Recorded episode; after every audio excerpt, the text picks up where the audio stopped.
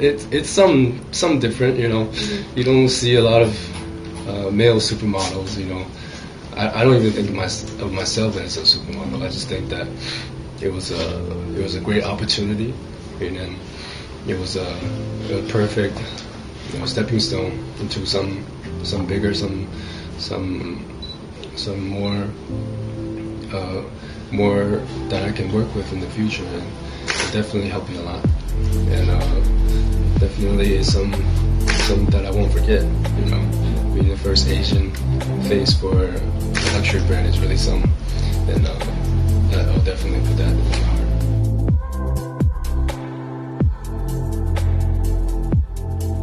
Well, coming from Italy and coming from Milan, the fashion capital, um, it's really hot there as well. You know, it, it just really depends on your own style because I've seen a lot of Italian men who dresses better than the women. You know, in in, in, in Milan, like everybody, every guy dresses really good. You know, even if it's like real hot weather. You know, you can have shorts, you can have loafers, you can have you know just a simple simple T-shirt with a light jacket or light blazer. You know, it, it doesn't have to be a full suit, full on. But even in Italy, you see people with full suits, three-piece suits during the day with hot weather.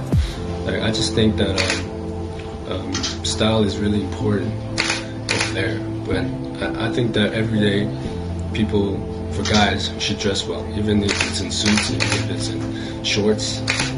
You know, you can just play around with it. It doesn't have to be just basketball shorts, you know, a wife beater and just flip flops. You know, you can you can change around. You can have shorts, loafers. You can have a, a vest. You can have some accessories. You know, walk, walk, uh, maybe a hat. You know, something that that, that would that would look good in uh, in your own way, in your own, your own style that you're comfortable with. So.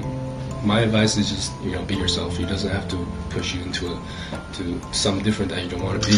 It's just that um, maybe try uh, try something out. You know, maybe you see something that you like on a magazine. Maybe you can try it.